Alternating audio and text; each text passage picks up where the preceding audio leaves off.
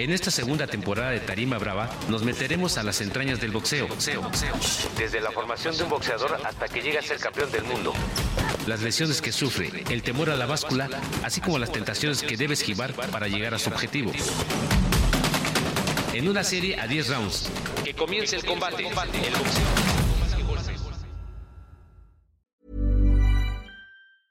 Mom deserves the best, and there's no better place to shop for Mother's Day than Whole Foods Market. They're your destination for unbeatable savings, from premium gifts to show-stopping flowers and irresistible desserts. Start by saving 33% with Prime on all body care and candles. Then get a 15-stem bunch of tulips for just $9.99 each with Prime. Round out Mom's menu with festive rosé, irresistible berry chantilly cake, and more special treats. Come celebrate Mother's Day at Whole Foods Market. Yo llego al boxeo no por porque me gustara el boxeo realmente, llego por llamar la atención de mi papá. Zulina La Loba Muñoz es una boxeadora que ha hecho historia en el boxeo mexicano. Antes de entrar al boxeo era una chica, fui una niña bulleada, una niña con muchas inseguridades tanto físicas como de confianza. Al ganar el título mundial juvenil, el campeonato de la NAF, el campeonato nacional. A contar un secreto. Para que yo tuviera mi casa, empecé a ahorrar desde antes de que yo fuera campeona del mundo y justo la pude comprar cuando perdí el título, así de ese tamaño. Cuando los hombres en su primera defensa se compran un caserón bien, bien padre. Y el campeonato mundial de peso supermosca del Consejo Mundial de Boxeo antes de que yo empezara a entrenar, mi meta era casarme y tener hijos. o sea, ni siquiera era estudiar. Yo me veía a los 18 años casada y con mínimo tres hijos. mínimo. y ahorita ya tengo 35 y nada más dos. y sin estar casada. ¿Qué tal amigos? Bienvenidos a esta segunda temporada de Tarima Brava. Y hoy tenemos el honor de que nos acompañe Zulina La Loba Muñoz a este primer programa de la segunda temporada. Zulina, gracias por estar con nosotros. No, al contrario, muchas gracias por la invitación. Pues muy contenta de estar aquí con, con ustedes platicando un poco acerca de mi trayectoria.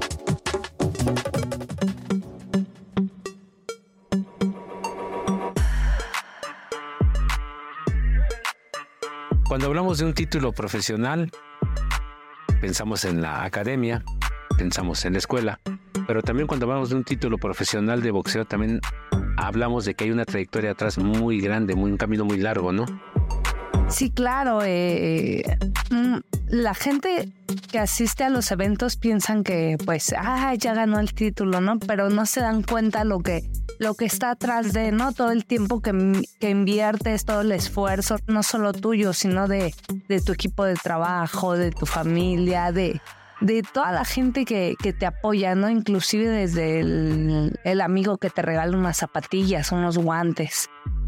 Si hiciéramos una comparación entre la carrera escolar, preescolar, primaria, secundaria, preparatoria y profesional, si nos vamos con el boxeo sería época amateur, cuatro rounds, seis rounds, ocho y campeonato del mundo. Lo mismo. Tú tienes la dicha y la fortuna por tu sacrificio de tener título mundial y título escolar, ¿no? Sí, gracias a Dios, eh, pues tuve la fortuna de ya haber sido campeona del mundo y, actualmente estar en busca de otro y también de, ser licenciada en acondicionamiento físico. Esto de lo académico también fue gracias al boxeo, porque pues eh, yo no había terminado. Pero muchas veces cuando eres un deportista eh, destacado, te llegan oportunidades que cuando estás chavito no sabes aprovechar, ¿no? Pero conforme va pasando el tiempo, pues vas madurando mentalmente en todos los aspectos, ¿no? Y pues yo cuando empecé a estudiar la universidad ya era mamá, o sea, imagínate, aproveché y pues gracias a Dios terminé y, y aquí ando. Remontándonos al pasado, eh, cuando llegaste con, con los progas Ayala, jovencita compañera de tu hermano, ni siquiera imaginabas que ibas a, a ponerte los guantes. Vamos a pensar que fue la época de tu preescolar, ¿no? ¿Cómo llegaste? ¿Cómo se da? Pues mira, yo llego al boxeo no por porque me gustara el boxeo realmente. Llego por llamar la atención de mi papá. Un día lo acompaño a ver a mi hermano Guantes de Oro a la Arena Coliseo.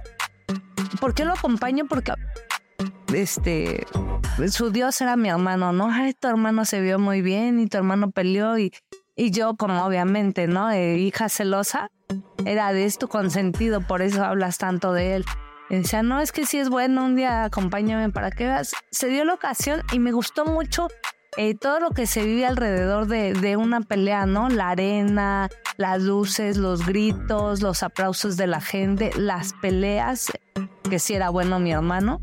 Entonces ese día llegando a tu casa, yo empiezo a jugar con mi papá, a tirarle golpes en las manos, no a simular que estaba boxeando. Seguramente, pues, pegué súper mal.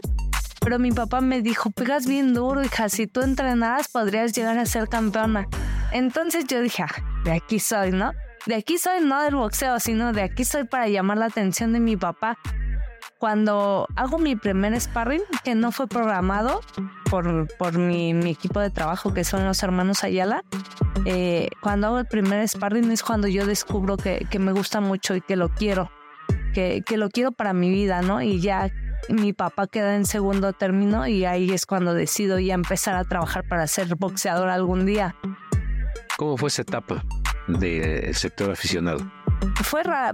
Para empezar, mi primer sparring fue contra una novia de mi hermano. Y yo dije, no, pues ahorita me desquito, ¿no? De, de todas las, sí, de todas las que me hace ahorita es Se la, portaba mal la oportunidad. Más que me desquitara de ella por como era con mi hermano, era desquitarme de mi hermano, como era conmigo, como era, este, eh, ya de ahí empezamos a trabajar fuerte para, para eh, debutar como amateur. En ese momento yo tenía la mentalidad de, se supone, la gente que, que me llegaba a ver en el gimnasio o un sparring, yo recibía buenos, buenos comentarios de que, ah, pues esa chavita es buena, se mueve bien. ¿Cuántos años tenías? Yo tenía 16 años cuando empecé a entrenar. Entonces como que tu autoestima, tu seguridad va, va subiendo porque aparte de eso yo antes de entrar al boxeo era una chica, fui una niña bulleada, una niña este, con muchas inseguridades, tanto físicas como de confianza. Entonces el boxeo me, me levantó en todos los sentidos. Entonces la gente me empieza a decir, ah, pues es buena, es buena. Y yo debuté en el boxeo amateur con la mentalidad de a la primera pelea que pierda, yo me retiro. Mi primera pelea fue con la también campeona del mundo, Esmeralda Moreno.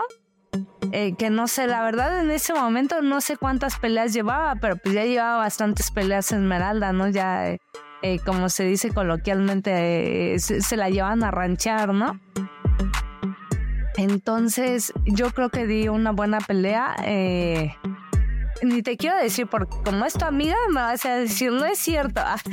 A ver si es cierto, cuéntame, Eh, cuéntame. yo le estaba metiendo unos, eh, en ese momento le metí unos golpes limpios y ella con un jab y el referee me cuenta a mí, no así diga, oye, los fuertes que yo le estoy metiendo no valen o qué. Entonces mi entrenador, mi profe Mauro, se enojó y me bajó. Entonces obviamente perdí por abandono. Y, y, pues ya, lo- eh, yo soy muy chillona. Abajo del ring me dices mi alma y lloro. Entonces me la pasé llorando y yo decía, no, pues ya perdí, ¿no? Ya me voy. Sí. Pero pues eh, el profe, aparte de ser mi entrenador, mi, mi manager, pues siempre te mete, no sé, como que no te das cuenta cuánto, pero ah, eh, te mete mucha psicología, ¿no? Y igual él me hizo saber que, que hice buen trabajo y que pues que yo iba para, que pintaba para hacer cosas buenas, pero que obviamente la que me iba a poner el el límite iba a ser yo misma. Y pues ya seguí, no hice muchas peleas amateur como otras compañeras, porque pues no lo sé, te voy a decir mi récord. hice siete peleas amateur, Siete peleas, siete peleas que realmente para, para, digamos, el preescolar fue muy poco, ¿no? Claro. Fue, fue muy poco. Hiciste el último año. Sí. Eh, sí, haz de cuenta que yo no pasé ni primero ni segundo, nada, me aventaron a tercero, o si acaso ya había empezado el ciclo y pues ya de una vez.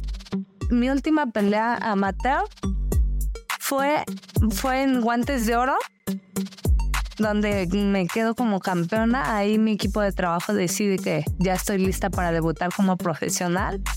Lo hacemos y, bueno, ya pasamos a, a la siguiente etapa.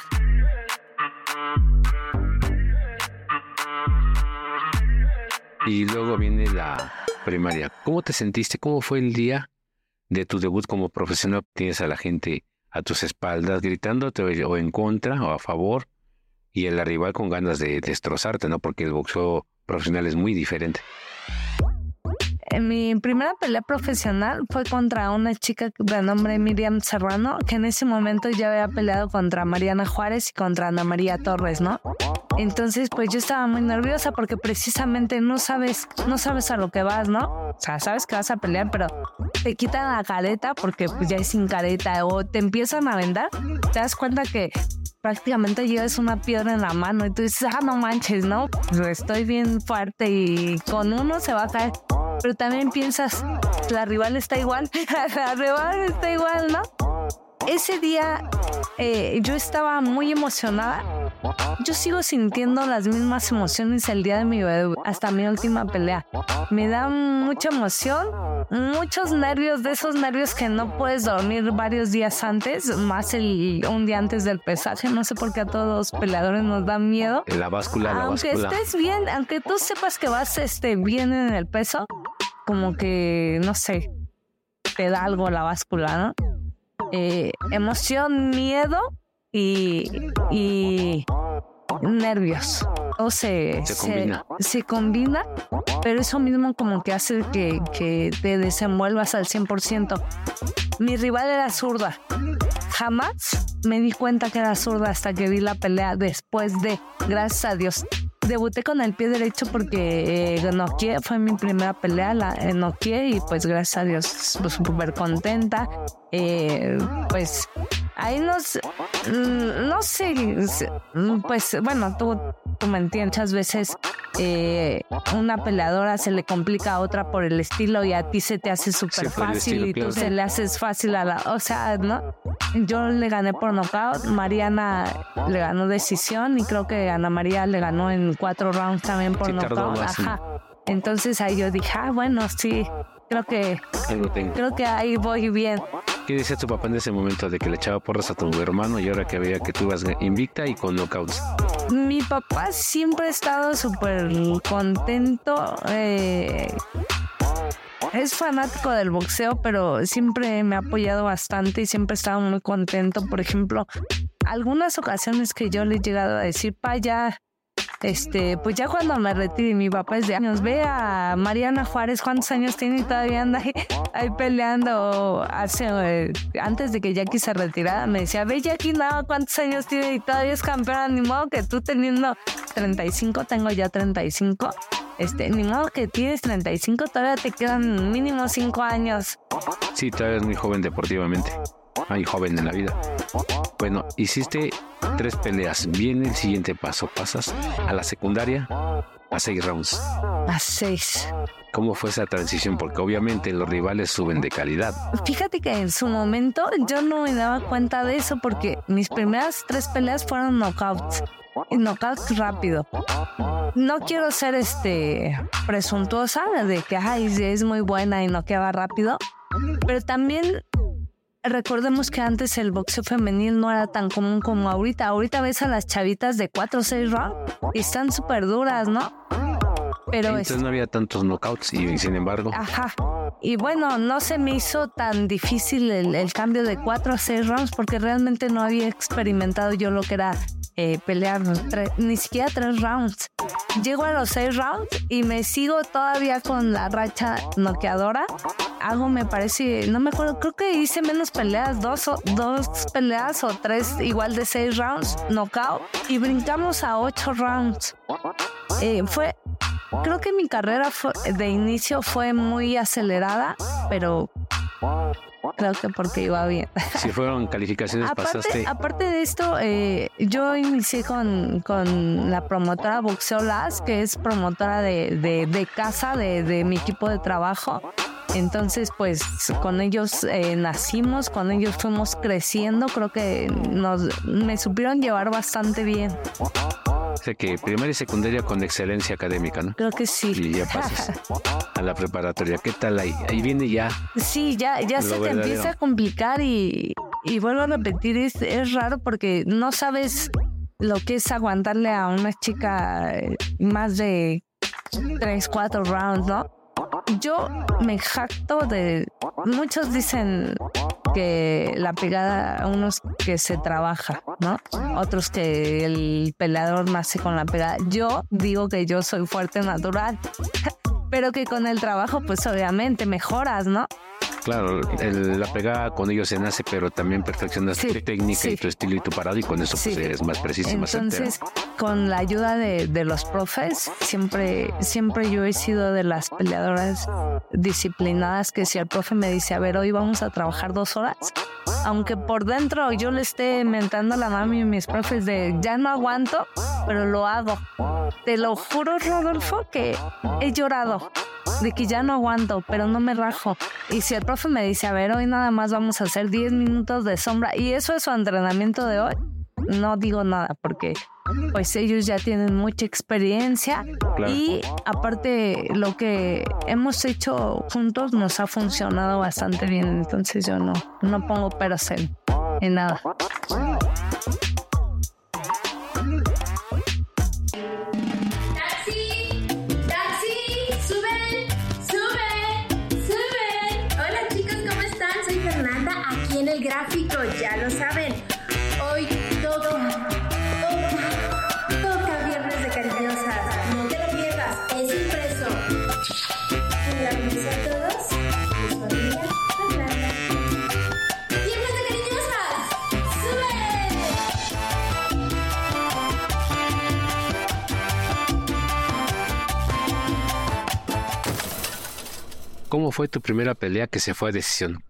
Yo me hago campeona de Norteamérica como en mi pelea número 8 o 9, no recuerdo bien, contra Magdalena Leija de Saltillo, Coahuila. La noqueó, no me acuerdo si en tres o cuatro rounds. Entonces, pues ya no la super felicidad porque ya soy campeona, ¿no? Mi primera defensa la hago contra Frede González, que es una chica de Querétaro bastante fuerte, aguerrida, que sí, que siempre va para adelante y tirando trancazos. Para esa, esa función yo me enfermo por, por tragona. me fui a, a, cenar birria y me dio una salmonela tremenda. No, no tan cerquita de la pelea, como unos 20 días, quizás un mes, pero me duró este, duré enferma del estómago y con vómito como semana y media. Entonces, yo, yo era gallo en ese momento. En el pesaje di menos de super mosca porque me, me desgastó mucho la, la, enfermedad. Esa pelea me, me sirvió bastante para toda, la, toda mi carrera. Porque en ese momento pues yo venía eh, invicta y puros knockouts. Entonces el día del pesaje yo veo a Fred sentada en un, en un banquito así. Y yo, esta chica es este, pues morenita, media, no tan alta, chaparrita. Y yo la veía así, perdón de la palabra, pero yo la veía así como tontita. Y yo dije, la voy a noquear en el primer round, ¿no? Vámonos a, a, lo que sigue. A festejar.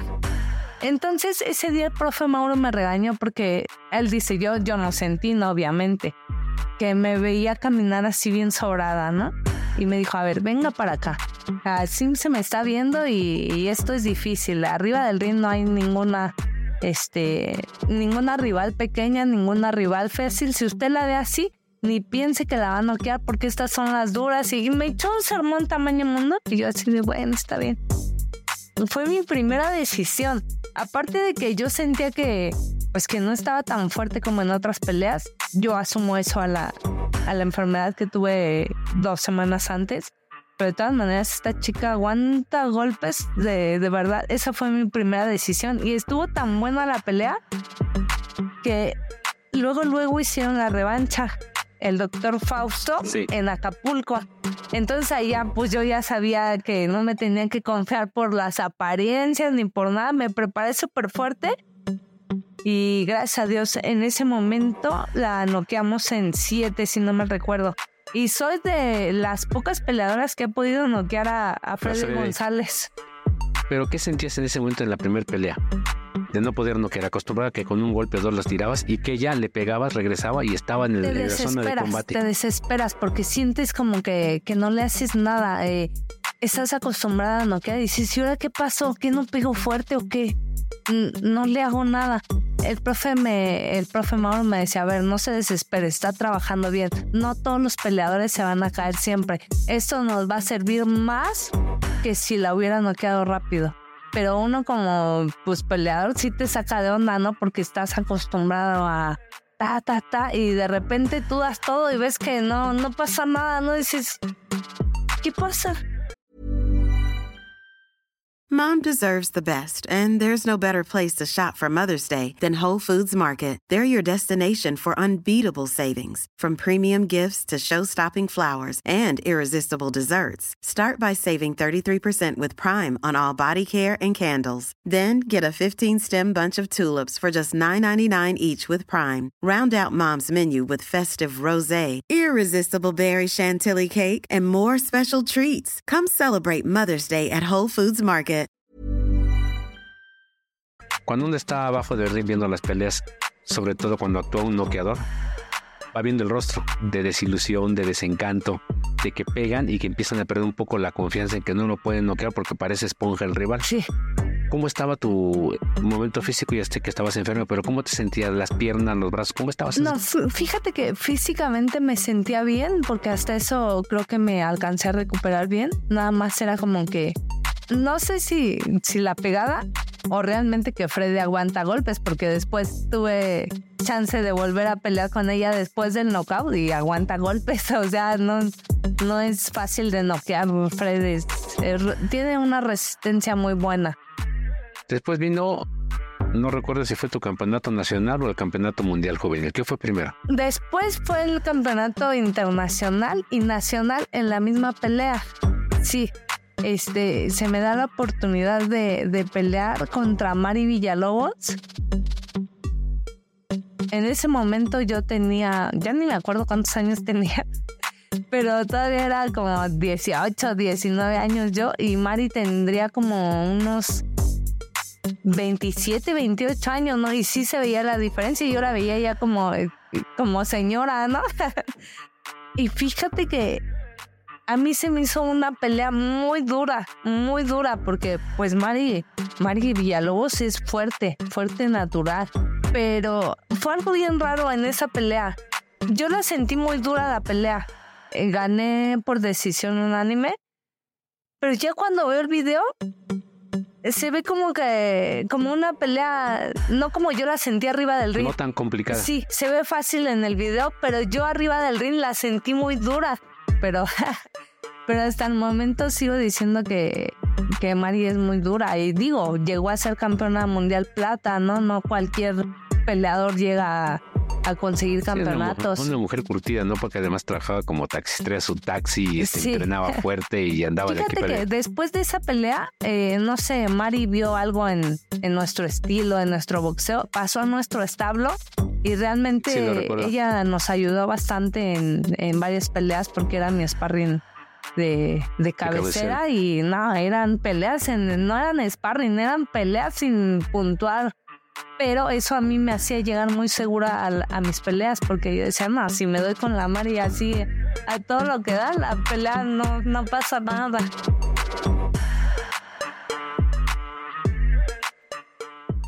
Luego te llega la oportunidad de disputar el título mundial juvenil del Consejo Mundial de Boxeo. Sí, después de, que gano el, internacional y el nacional, hago unas defensitas y yo hago un break en mi carrera porque soy mamá, eh, en ese momento salgo embarazada, entonces hago un, un receso. Un receso que, que nunca dejé de ser campeona nacional porque quizás nadie se enteró, no sé. Pero yo regreso, mi primera pelea que hice después de que nació mi hijo fue defendiendo el campeonato nacional. Lo gano, esa me dio mucha confianza, ¿no? Porque pues estás más de un año sin, sin pelear, sin entrenar y cambios físicos que sufre la mujer con el embarazo. Entonces le peleé contra una chica de, creo que de Matamoros, no me acuerdo. Super gigante. Que esta chica peleamos en gallo, pero terminó peleando en super welter o en welter de que estaba muy grande. Ese, y de ahí yo empiezo a trabajar con boxeo de gala. Me dan mi primera pelea, el campeonato mundial juvenil, contra la Rusita Rivas, campeona del mundo también, que es una peleadoraza tan más buena y fuerte. A mí se me hace una de las de las mejores. De las que a mí me, su estilo me gusta mucho el de la, de la rusita. Esa pelea, yo siento, siempre he dicho que yo la iba perdiendo los primeros cuatro rounds. Inclusive las, las puntuaciones las dan a favor de la rusita. En el descanso del cuarto round que escuchamos las puntuaciones, los profes este, cambian la estrategia y salimos este, más en corto. Yo digo que esa pelea yo la gané con uppers. Gracias a Dios le ganamos. Y de ahí para arriba, para arriba, este, hasta que pues vamos a disputar otro título. Viene la graduación, la pelea importante, título mundial Super Mosca, porque pasa una cosa muy rara contigo. De ser peso gallo, bajas en lugar de el común denominador que los peleadores suben de peso, tú bajaste de peso gallo 53.500 a peso super mosca 52.300. Ese cambio fue precisamente gracias a mi hijo. Porque con el embarazo yo me regresé muy delgada, muy, muy delgada, así como que... Con decirte que subí creo que un kilo o kilo y medio con mi embarazo en todos los nueve meses. Entonces mi hijo pues nació, gracias a Dios, nació muy bien, muy sanito, pero pues yo quedé así toda flaquita, toda, me chupó todo mi hijo. Entonces regresamos en gallo, todavía después de que nace mi hijo, pero yo me iba a desayunar pesaje así, no tenía que cuidar comida ni nada. Pero ya para la pelea de campeonato del mundo, entre el equipo decidimos que, que, era dar ventaja, ¿no? Si no estaba marcando el peso gallo como tal, este, que era mejor este, bajarnos una, una categoría. Y así lo hacemos y pues gracias a Dios se nos da la oportunidad. Peleó contra Maribel Ramírez, que también es campeona del mundo. Eh, una pelea, creo que esa ha sido mi pelea más fea que he hecho, Rodolfo. No sé si por toda la presión que abarca lo, lo que es la pelea de campeonato del mundo que, que tus amigos eh, esperan mucho de ti, tu familia espera que te corones, obviamente tu equipo de trabajo y que los periodistas que las entrevistas y campeona, este, ya estás a punto de tu sueño y, y esa presión se te carga bien cañón porque no quieres defraudar a toda la gente que cree en ti, ¿no? O toda la gente que se ha esforzado contigo para llegar hasta ese momento y que estás así de, de lograrlo entonces, eh, creo que me amarré, que, no hice las cosas como, como siempre las hacía. Gracias a Dios nos alcanzó para salir con la mano en alto, pero hasta el momento yo siento que ha sido una de mis peores peleas. Lo dijiste hace rato, es el estilo, ¿no? Los estilos no se acoplaron. Más que la presión, creo que fueron los estilos. A veces los estilos no se acoplan y salen peleas aburridas. No malas porque siempre tiran golpes, pero sí fue una pelea de estilos muy diferentes que no se acoplaron. Finalmente se impuso la calidad y la técnica a, la entrega de, la rival pero creo que fueron los estilos. No sé, mm, estoy un poco eh, como indecisa en esa parte porque la, la Pantera Ramírez se sintió robada en esa pelea, que pensaba que como yo era de la empresa, pues me habían hecho el favor, ¿no? Entonces ella pide la revancha, pero antes de, darle la revancha, yo hago mi primera defensa contra una japonesa. La, primera defensa creo que es la, pelea más fuerte que tiene un campeón. Porque en esa eh, es como que la que te da confianza de si estoy en el lugar eh, que, merezco o, nada más fui campeón por, por suerte, ¿no? Gracias a Dios la gano. Y la segunda es contra Maribel Ramírez de nueva cuenta en la revancha, que fue en Toluca. Y este, la noqueó, la noqueó bien en, no recuerdo si en dos o en tres rounds. Y ya ahí, pues ya, ya da por terminada todo de que me robaron y demás cosas, ¿no? Por ejemplo, eh, después de que ella se corona y que yo dejé de ser campeona del mundo, pues siempre traté de buscar que le doy la revancha y que ella me, me juegue su título, ¿no? Pero nunca se, se pudo hacer. Pero fueron 10 defensas las que hiciste el título. Hice 10 defensas exitosas y en la onceava fue cuando me ganaron. Creo que es una campeona duradera. Creo que sí.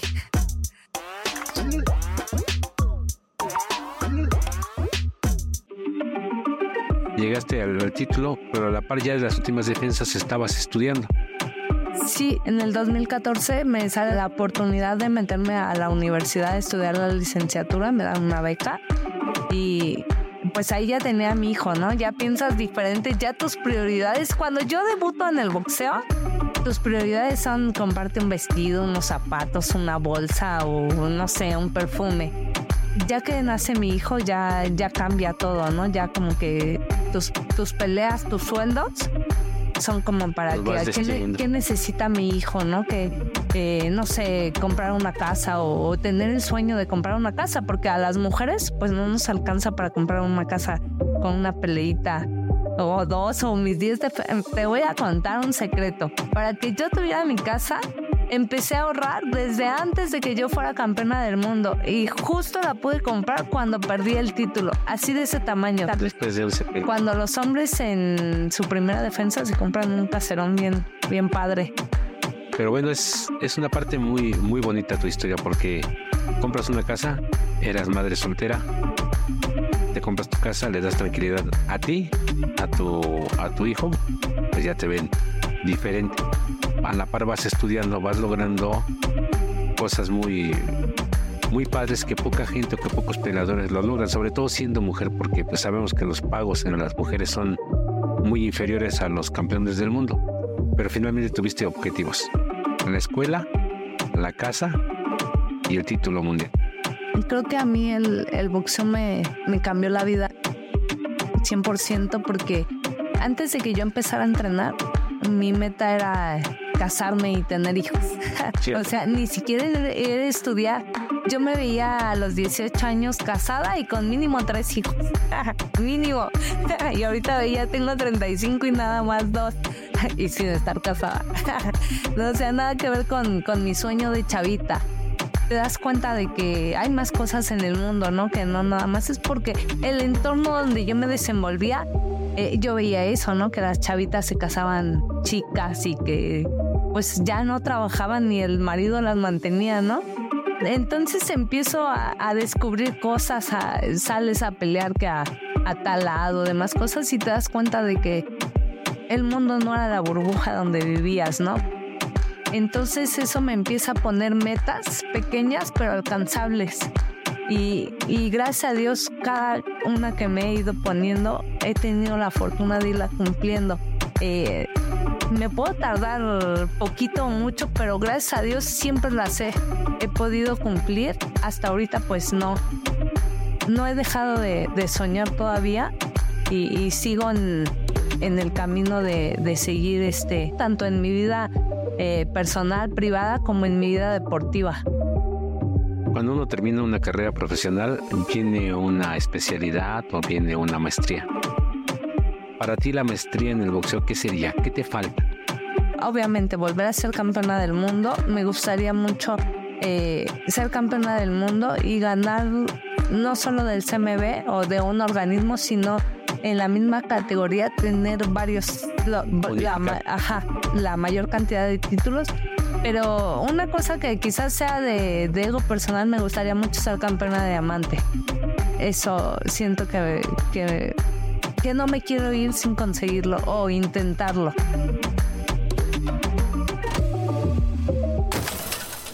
Eres autosuficiente, tienes tus hijos, ¿qué te falta? Creo que ahorita la verdad me siento equilibrada 100%.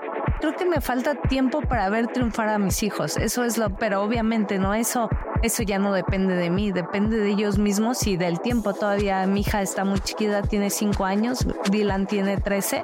Mi mayor sueño y mi mayor deseo es poder irlos guiando por, por el bien, que sean lo que quieran ser, pero que sean personas, buenas personas, que sean felices con eso creo que me daría por bien servida en la vida. Pues muy amable, Solina, y es bonito escuchar tu historia, que la compartas con nosotros aquí en Tarima Brava.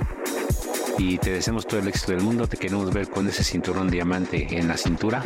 Adelante, mucho éxito. Gracias por estar con nosotros. No, al contrario, muchísimas gracias y pues primeramente Dios que así sea y ya estaremos platicando otra vez aquí. Señores, lo logré. Gracias, hasta la próxima amigos.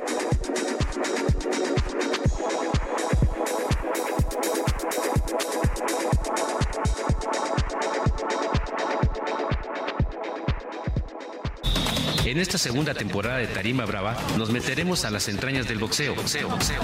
Desde la formación de un boxeador hasta que llega a ser campeón del mundo. Las lesiones que sufre, el temor a la báscula, así como las tentaciones que debe esquivar para llegar a su objetivo. En una serie a 10 rounds. Que comience el combate. ¿Cómo le ponemos? Conversaciones eróticas de la vida cotidiana con Judy Kravtsov. Me identifico, me reconozco, me atrevo. Del erotismo cotidiano. Lo colectivo, los otros. ¿Cómo le ponemos? De la vibración del sexo a la salud. ¿Cómo le ponemos? Me identifico, me reconozco, me atrevo. Cuéntanos.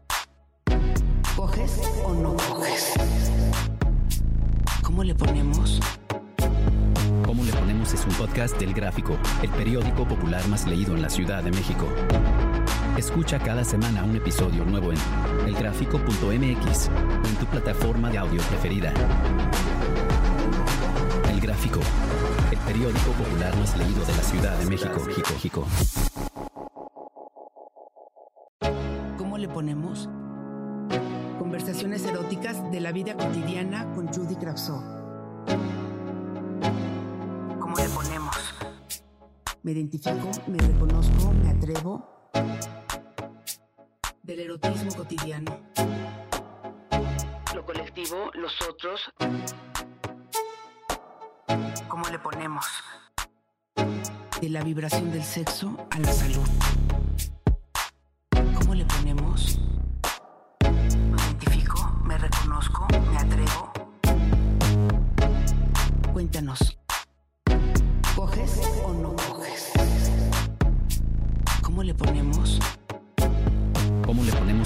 Podcast del Gráfico, el periódico popular más leído en la Ciudad de México. Escucha cada semana un episodio nuevo en elgráfico.mx o en tu plataforma de audio preferida. El Gráfico, el periódico popular más leído de la Ciudad de México. Jico.